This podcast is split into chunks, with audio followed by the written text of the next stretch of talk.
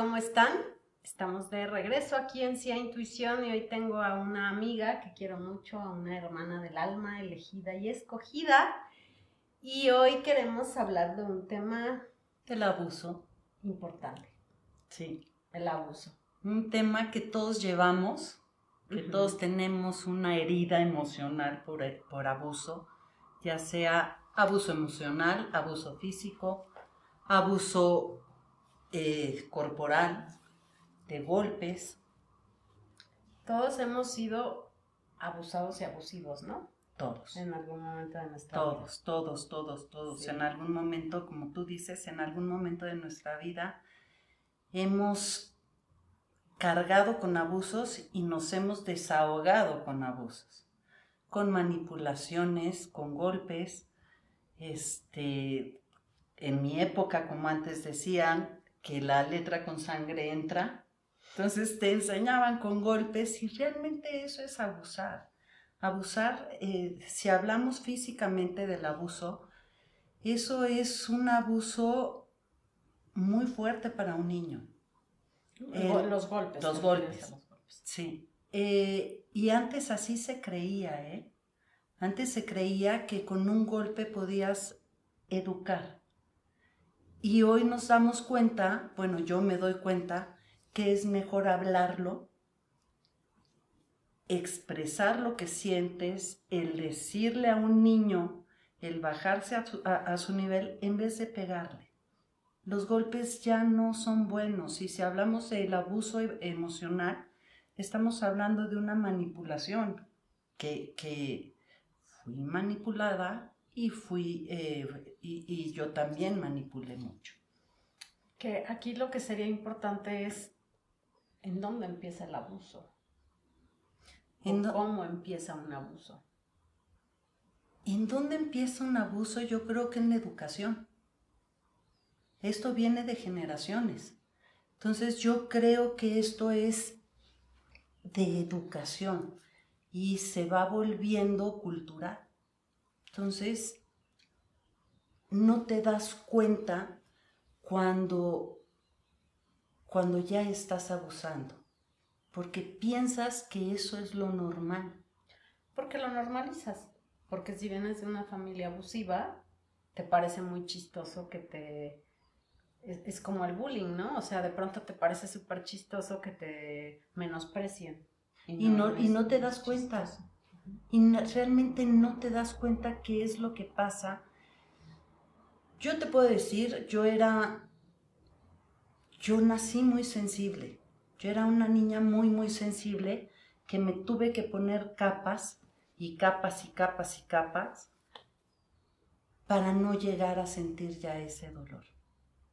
Porque sí llegué a sentir mucho dolor y pues todo el mundo se burlaba y yo lloraba y se burlaban más y yo lloraba más hasta que dije ya no. Entonces me fue acomodando la manera de ser de las personas.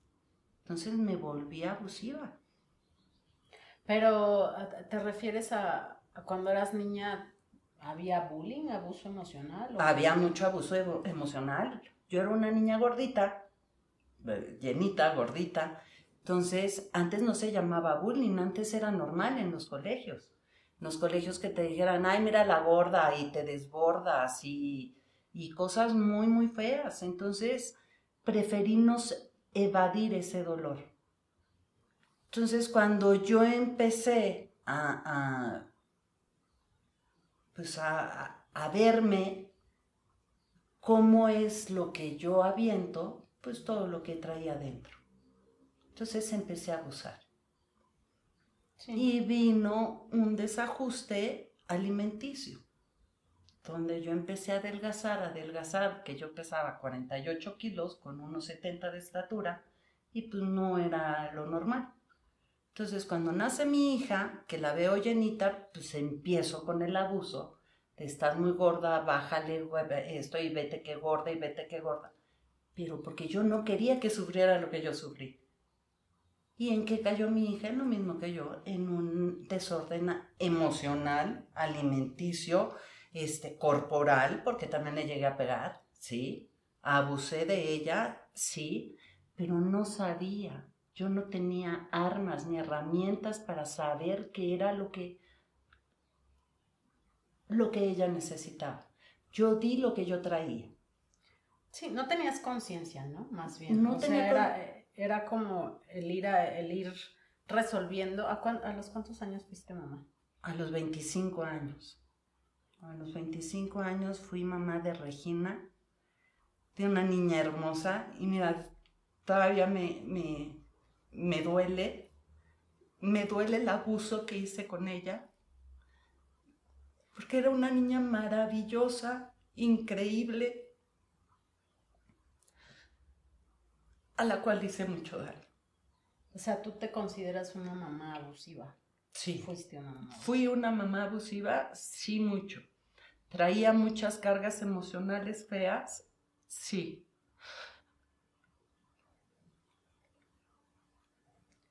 Me fui educando, fui soltando, tuve un divorcio, el cual me hizo bien, para volverme a reconstruir y para, para saber que yo había nacido buena. No es que haya sido mala, porque nunca fui mala, nunca fue con el, con el dolo de, de lastimar, de herir, sino pues como me habían hecho a mí. Y como resultó conmigo, yo creí que era igual. Y no. ¿Cuáles, cuáles son las consecuencias de, de abuso hacia un hijo o hacia... Híjole, mucho dolor. Si realmente tomas conciencia y te empiezas a trabajar, el darte cuenta, el, el, el, darte cuenta, mucho dolor, mucho, mucho, mucho dolor, porque nunca quise lastimar tanto jamás, jamás, pues era mi hija, era mi adoración, es mi hija, es mi adoración, y nunca la quise lastimar. Se lo has dicho a él. Ah, no, no, le he pedido. Regina sabe. Regina lo sabe y, y, le he pedido perdón y a mis dos hijos les he pedido perdón porque de cierta manera, este, fui una mamá golpeadora, fui una mamá que abusó, fui una mamá histérica, pero yo no podía dar otra cosa porque yo estaba enferma estaba enferma y, cuando empiezo a resurgir lo que realmente, lo que yo era, lo que yo, lo que yo nací, como yo nací, lo que yo traía dentro, era bondad, no era maldad. No es que haya sido mala con ella, ¿eh? O con mis hijos, sino no, no sabía educar de otra manera. Y esto me trajo mucho dolor, mucho aprendizaje y resurgí. ¿En qué momento despiertas y dices, lo que estoy haciendo no? ¿En qué momento? Cuando, cuando ya no pude más con un matrimonio. Cuando, y no fue el matrimonio, hermana. Fui yo. Cuando me di cuenta que yo ya no podía conmigo. No podía y yo ya no quería conmigo. Ya estaba en un momento emocional, en una decadencia muy mala de mi vida. Y es cuando digo, ya no, ríndete porque no puedes con esto. Pero ya traía arrastrando una bola de nieve enorme, donde yo me mentía que era la mujer perfecta, doña perfecta. Los hijos perfectos, la familia perfecta, la, eh, la casa perfecta, hasta el perro perfecto. Y no es cierto. Nada era perfecto en mi vida, en mi vida era todo un fracaso.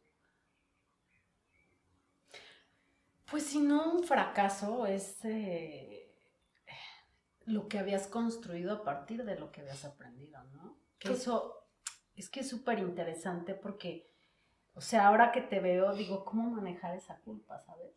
O sea, yo siempre te he dicho, yo creo que educar y hacer hijos de bien es la tarea más dura que tienen las madres, ¿no? Se van a equivocar, sí, obviamente, pero eh, ¿cómo cargas con esa culpa? ¿Cómo, cómo, la sanas? ¿Cómo, ¿Cómo trabajas eso? ¿Cómo lo vas trabajando? Cambiando, cambiando, cambiando y pidiendo perdón, arrepintiéndote y explicando que no era tu intención, que yo no podía mandar otra cosa sino que era pura enfermedad. ¿A qué edad recuerdas tu primer abuso? Ay, desde que nací, yo creo. Ay, yo creo que desde antes de nacer. Mi mamá es una mujer a quien quiero mucho, a quien respeto mucho, a quien, a quien amo de cierta manera, ¿sí? Traigo mucho enojo todavía con ella, pero siempre fue muy manipuladora y muy extorsionista, o sea, extorsionaba y, y, y, siempre manipulaba y siempre a mí me enfermó muchísimo. Pero danos un ejemplo de qué, un ejemplo, ¿qué pasaba? ¿Qué pasaba? Muy fácil. Uno como niño pues entra a una casa gritando y demás. Entonces, pues, mi papá era ausente.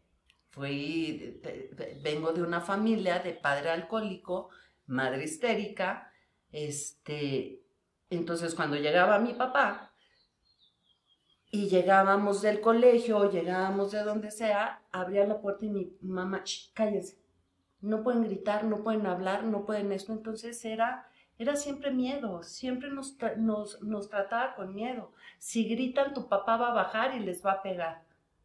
Cuando nunca me pegó mi papá, ¿eh? Era un ser violento, sí, por su alcoholismo y por su manera de educar y por de todo. En eso yo no me puedo meter.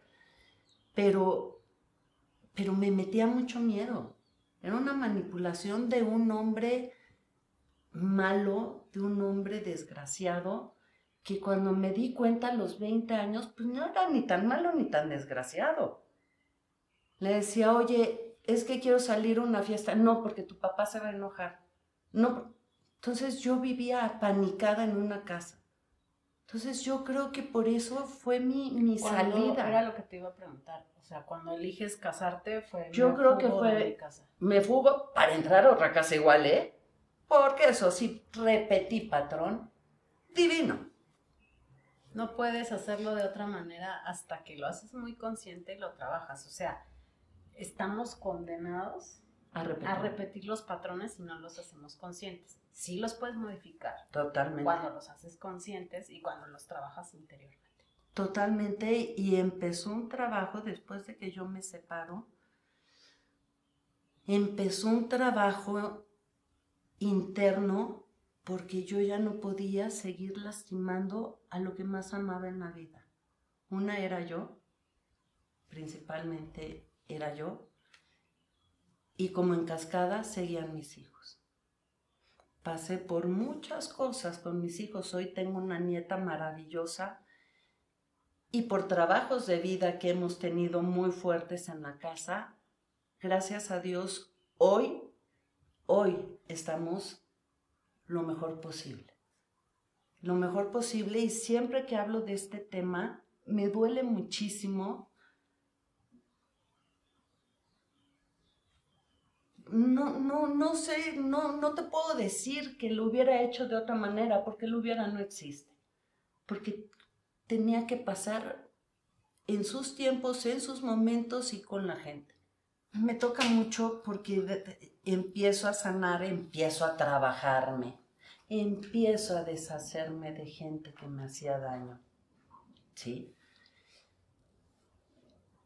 Y realmente después me empecé a dar cuenta, no se llama la palabra hipócrita, porque yo, como, como hay un dicho que dice, candil de la, de la calle, oscuridad de tu casa, era gritos, mentadas de madre afuera, pero yo era una princesita afuera, afuera de la casa. Ay, mis hijos, ay, mi Hasta que dije, no, caray, yo no soy esa.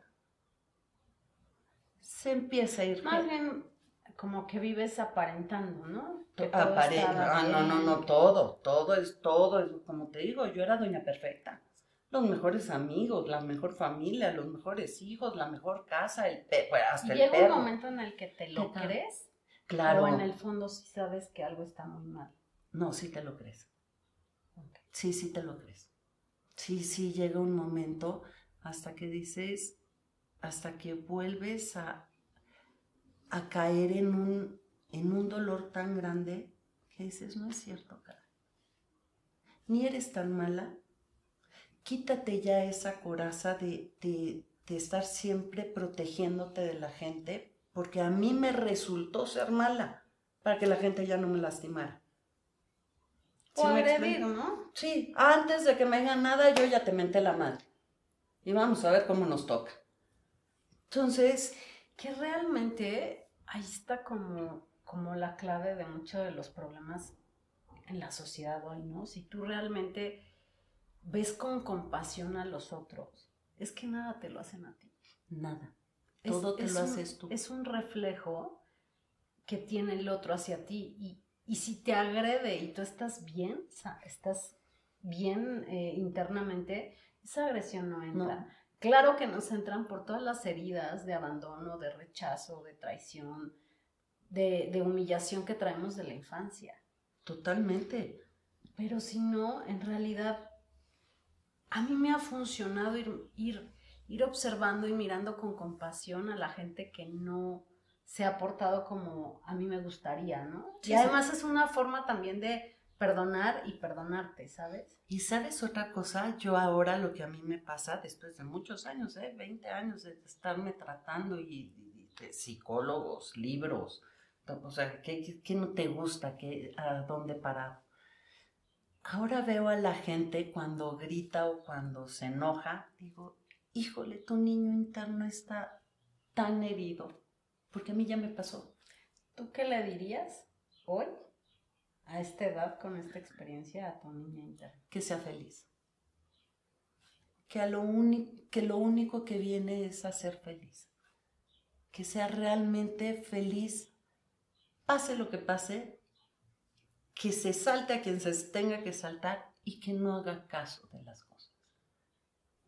Que sea como Pero ¿cómo proteges a esa niña chiquita de ese maltrato? ¿Cómo, cómo le puedes decir que, que todo va a estar bien? Enseñándole lo que soy hoy. Enseñándole y diciendo, abrazándola y diciéndole que no va a pasar nada, que todo va a salir bien que no, que no se tome las cosas personales que tiene que trabajar una mamá, que tiene que trabajar un alcoholismo, que lo que resiste, persiste. Y lo que niegas, más. Sí. Entonces es aceptar lo que te tocó. Aparte a eso veniste. Son acuerdos de almas. Yo vine a trabajar el perdón. Entonces es liberar y ser lo más feliz que puedas ser en tu vida. Y esa, cuando tú llegas a esa plenitud de felicidad que todavía me falta, no, no te puedo decir, ah, yo ya estoy en la quinta dimensión, no. Ya no estarías aquí ni sentada ni en este cuerpo. Ojalá, pero todavía Dios no le da las a los alacranes.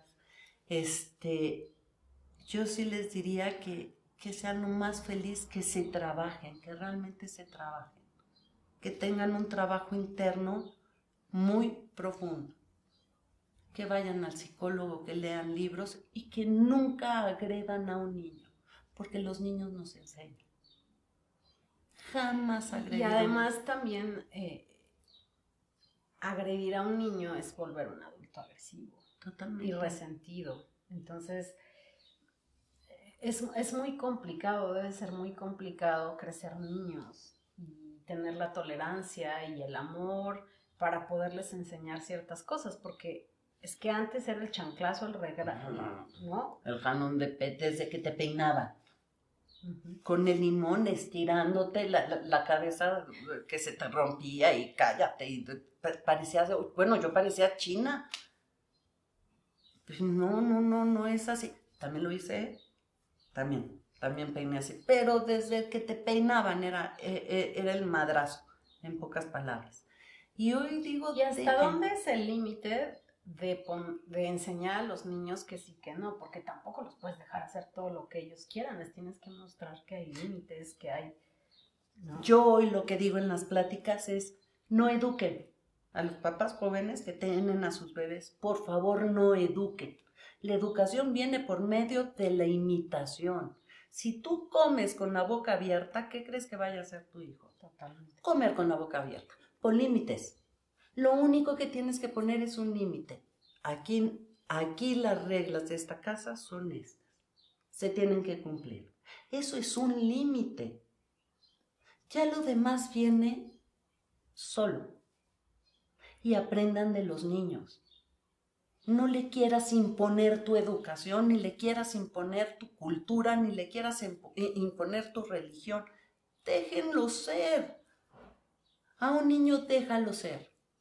Cuando sí es conveniente un, un, buen, un buen golpe, una buena nalgada, cuando un niño corre peligro de muerte. Ahí sí es cuando tienes que, que, dar una muy buena nalgada. Buena, buena, o sea, no, no, no romperle un brazo, es nalgada, nunca es un jalón de pelos, nunca es un manazo. Eh, tú cuando le pegas a un niño un manazo le puedes coartar muchas cosas artísticas, como un escribir, una escritura o, que sea pintor. Eh, las manos es, es la expresión del arte. Entonces siempre se dicen que es muy buena una nalgada, una nalgada a tiempo cuando corre en peligro de muerte, no antes. Entonces es estar atrás del niño y aprender del niño. Bueno, y es, es, como los niños también aprenden de los papás, ¿no? Le dices, no digas mentiras, ay, y, cuando venga tal persona, dile que no estoy. Oh. Pues el niño está aprendiendo a mentir. no fumes, ¿no? Y el, y el papá y la mamá fumando. Pues no se puede. Es con el ejemplo. Es con el ejemplo. Es con el ejemplo. Entonces, tú no quieres que tu hijo fume, es lo, lo que te acabo de decir. Todo viene por imitación. ¿No quieres que tome?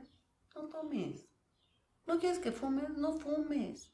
¿Quieres que sea un niño correcto? Sé correcto. Empieza a ser correcto contigo.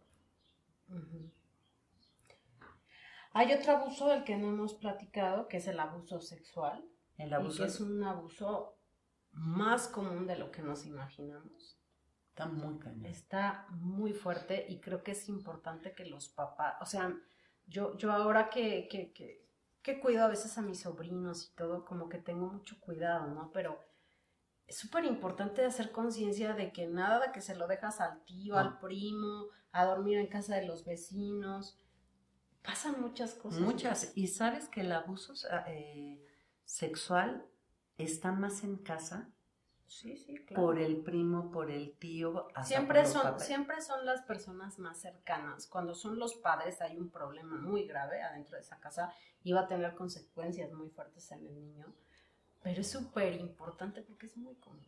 Y no se habla. Y no se habla. No se habla. Se dice, se reprime. ¿Sabes qué? A mí me encantaría, y lo, lo he estado hablando con ciertas personas, este, incrementar todo esto en, los colegios, porque realmente se habla de sexo.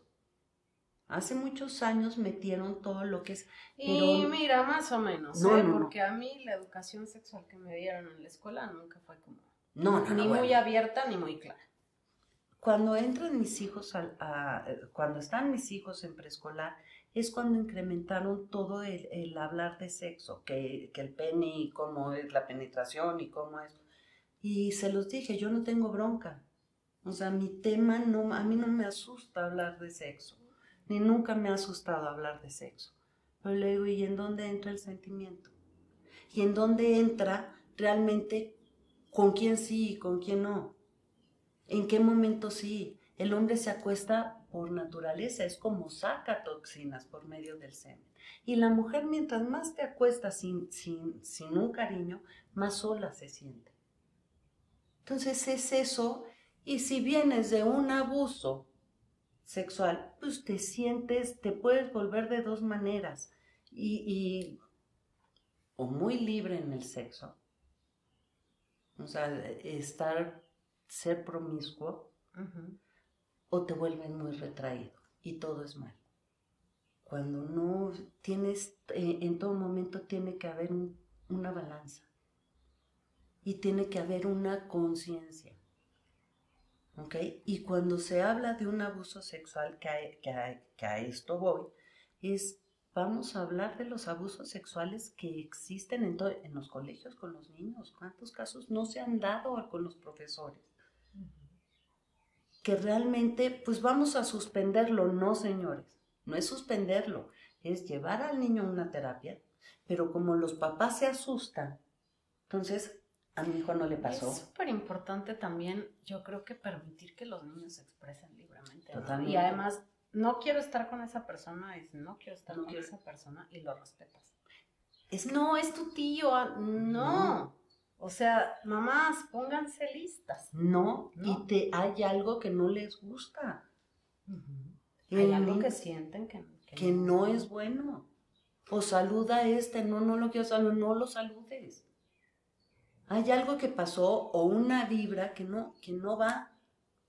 Entonces, dejen a los niños en paz y cuando llegue a haber un abuso sexual, por favor, pónganse las pilas y sí, sí pasó. Tomen conciencia de que sí pasó y llevar a un hijo a terapia, llevar, llevarlo y llevarlo de la mano Bueno, yo, y poner una, una demanda. yo tengo un caso cercano en el que la mamá, este, no, mijita, tú quédate callada, ¿qué van a decir? No. Eh, ah, eh, ah, ¿Cómo? No, no, o sea, grítalo. grítalo. O sea, ¿sabes el problema que le está causando a esa Todo. persona? No, No, no, no, porque es más importante el que dirán, por Dios, despierten. O sea, es más importante el mantener una idealización social que lo que está sintiendo tu hija, tu hijo o quien sea, No. está muy cañón. O sea, eso sí, eso es son niveles de conciencia muy bajos. No, Muy no, no, bajos. es, es el... Híjole. Yo ya lo llamo maldad. Yo lo llamo inconsciencia, pero... ¿Cómo sí, te puede no, importar no, no. más una sociedad que lo que está pasando a tu hijo? Pero pasa, Bueno, no, y pasa más de lo que te imaginas, ¿eh? pasa. Está muy grueso eso. Por eso es... A un niño no lo toman en cuenta. Y si no, y en este caso le creyeron que tuvo el abuso. ¿En cuántos casos no hay de que no es cierto? Tu tío no es así, o tu papá no es así, o tu hermano no es así, o el vecino no es así, estás mintiendo. O sea, la negación total. Porque en el caso de que tú estás hablando, es el, eh, la sociedad. Pero en el otro caso es la negación. Sí, sí, sí, claro. Entonces es más doloroso. Bueno, no sé cuál sea más doloroso, ¿verdad? Pero es, es muy frustrante para un niño, para un adolescente que siga siendo abusado y, y, y, y ya haberlo dicho y que no te lo crea. Entonces va a seguir siendo abusado y callado. Sí, que realmente cuando tú vienes a esta vida con, con abusos, ya sea sexual, ya sea físico, ya sea emocional, dentro de tu núcleo familiar, vienes a trabajar los abusos. ¿Qué te toca? Poner límites, eh, cortar, cortar los abusos. Y también, Liz, creo que es súper importante que hagamos conciencia de que el que está abusado también es abusivo. Y es una cadena, es lo mismo que la violencia. Totalmente. Entonces es súper importante que cuando tú sientas eso, pares y digas, ok, sí, estoy siendo abusado, abusado, ¿en qué momento yo abuso? También, para poderlo cortar, Totalmente. porque es, un, es, es una energía que hay que trabajar y cortar de tu vida. ¿No? Totalmente. Entonces, Total. a lo mejor te tocó lidiar con cosas muy dolorosas. ¿De qué te arrepientes? De nada. De nada, porque sí. Bueno, sí, sí, sí me arrepiento. Sí me arrepiento de los golpes que les di a mis hijos. Sí, sí me arrepiento de las ofensas que, que, que le hice a mi hija. Sí, sí me arrepiento de eso. ¿Qué cambiaría? Nada porque no sería la mujer que soy yo y no tendría el amor tan incondicional que les tengo hoy a mis hijos bajo, bajo el perdón que, que se los he expresado, ya no con palabras, sino con hechos. Entonces, me arrepiento de eso, no, no soy culpable, más irresponsable. Y fui responsable cuando ya tomé conciencia y lo seguí haciendo. porque no, misteria no, no, no me daba para más hasta que dije, hasta aquí, no puedo más o, o vete, vete a internar, es lo, más, es lo más sano para todos. Entonces corté con todo y empezó, empezó a renacer. No creas que de la noche a la mañana, ya me divorcié, ya me separé y ya, ya soy otra. Empezó a renacer una mujer que realmente eso era, una mujer noble, con mucho amor que dar y poner límites y pedir perdón. Pues es parte del crecer y yo siempre te he considerado una gran amiga. Eres una amiga que, siempre está. O sea, que yo sé que eh, tengo muchos amigos, pero con los que puedo verdaderamente contar son pocos. Y uno de ellos eres tú. También. Y este, y bueno, pues ya ves, ya estaba yo chillona también. Pues siempre agradecerte, o sea, todo ese dolor forma parte de, de la vida misma y de lo que uno viene a vivir y a atravesar. Totalmente. ¿No? Pero tus hijos en algún momento tendrán hijos, tu hija ya tiene una hija y también ahí va a entender quizá muchas cosas que en su momento juzgó, ¿no? Total, y yo lo único que le pido es, te ruego, por favor, que nunca le pegues. Es lo único que le ruego. Lo que quieras. No humilles y no pegues. Y cuando creas que estás a punto de, de, reventar, ve y déjame. Déjamelo y nunca, no mami, nunca, le, nada más le digo, acuérdate cómo era tu mamá. Nada más acuérdate y acuérdate cómo es, es hoy tu mamá. Sí, pero tuviste que tener un proceso, ¿sabes? No, no, y al no, final del día hay cosas que, le va a tocar aprender a ella, ¿no? Sí, sí, sí, sí, sí. Y, y también viene mi nieta a un trabajo de vida. Y viene a hacerlo y, y, y pues adelante, ahora sí con todas las, las, bases que tengo y todas las herramientas que, que tengo, ojalá pueda hacer algo por ellas, como lo estoy haciendo hoy. ¿Sabes cuál es la única manera de poder hacer algo por ellas? Estando bien tú. Trabajándote a ti, estando en paz contigo, siendo empática contigo, amorosa contigo, es una energía que va permeando, ¿no? Y creo que todos traemos daño y abusos y, muchas cosas que hay que ir sanando y que hay que ir quitando. Son como capas de cebolla, ¿no? Y, y te vas metiendo en armaduras y en cosas, pero bueno, pues estamos en el tiempo de, de aligerarnos, de desfragmentarnos.